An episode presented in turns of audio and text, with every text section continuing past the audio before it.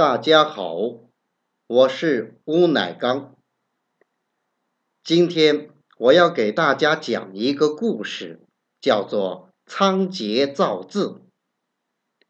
它出自《中国老故事》系列里的神话故事。《中国老故事》这套书是由清晋母语研究院编著，广西师范大学出版社出版。下面就让我们一起来听故事吧。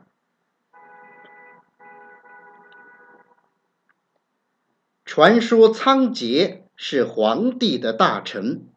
生有四只眼睛，每只眼睛都有两个瞳仁。一开始，人们看到仓颉的样子都很惊异。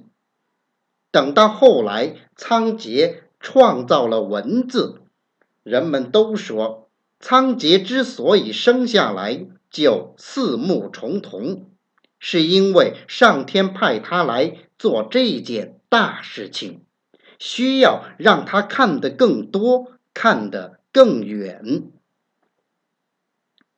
一开始，皇帝分派仓颉专门管理圈里牲口的数目、屯里粮食的多少，这点事情难不倒仓颉。他这人特别聪明，做事又尽心尽力。很快熟悉了所管的牲口和粮食，心里都有了谱，难得出差错。可是过了一些时日，问题来了。原来牲口和粮食越来越多，有时候还不断变化，一会儿增加，一会儿减少，光凭脑袋记不住了。当时又没有文字，更没有纸和笔，怎么办呢？仓颉犯难了。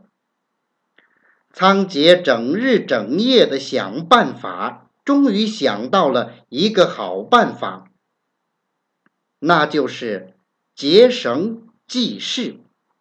他用各种不同颜色的绳子。表示各种不同的牲口粮食，用绳子上打的结代表每个数目。比如一头羊打一个结，两头羊就打两个结。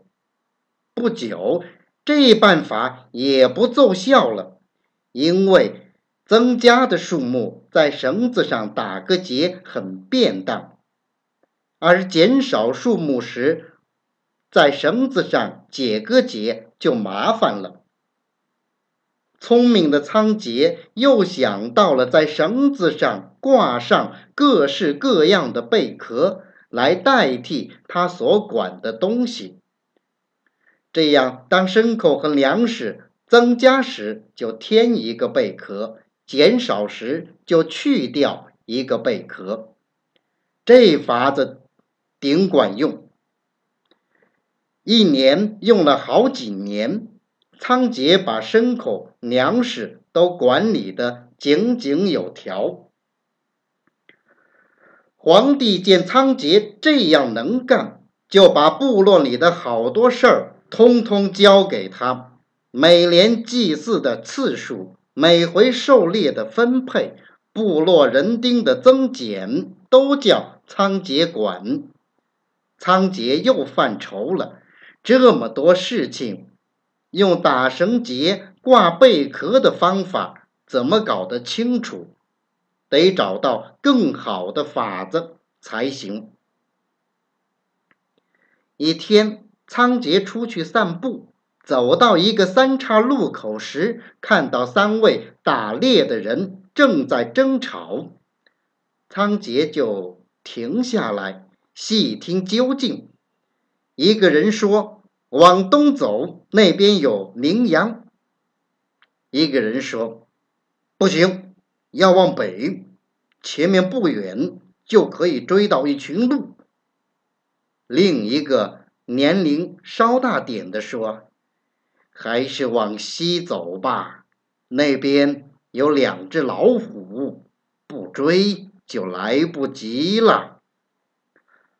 仓颉走过去问：“你们怎么知道东边有羚羊，北边有鹿群，西边有老虎呢？”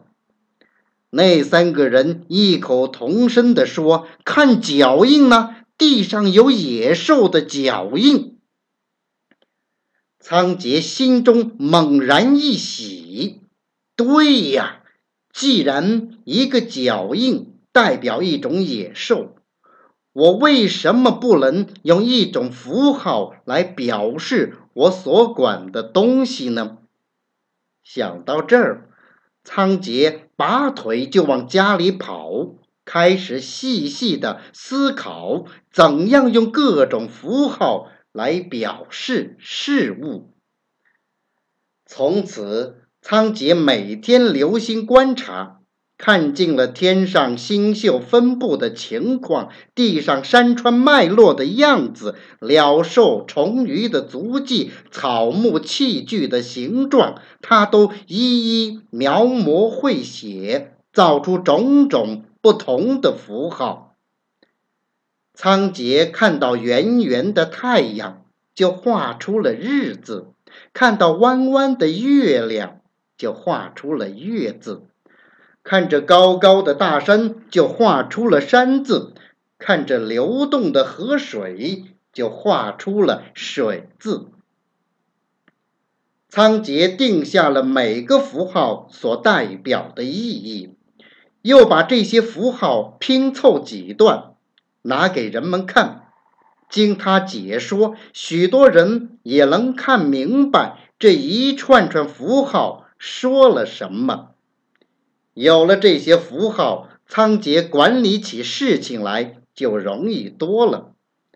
皇帝知道后，大加赞赏，命令仓颉到各个部落去传授这种方法。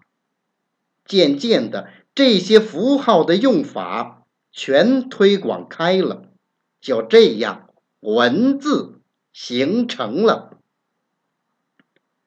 从此以后，仓颉无论走到哪里，无论看到什么，都会把自己的所见所闻和字联系起来。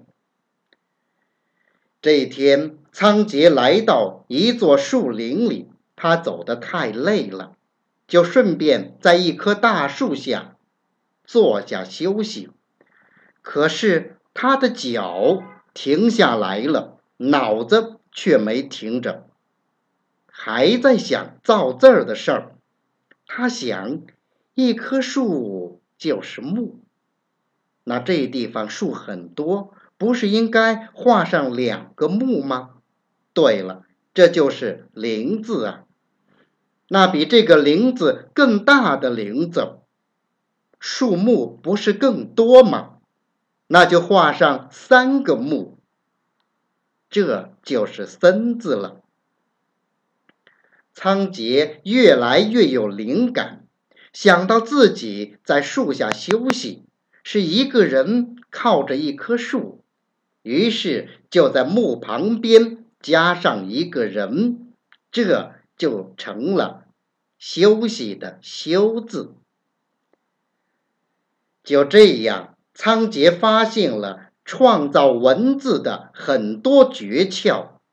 不过，仓颉一点儿也不松懈。他想啊，画啊，每造一个字，总要将字意反复推敲，还拿去征求人们的意见。大家都说好。才定下来，然后再传到每个部落去。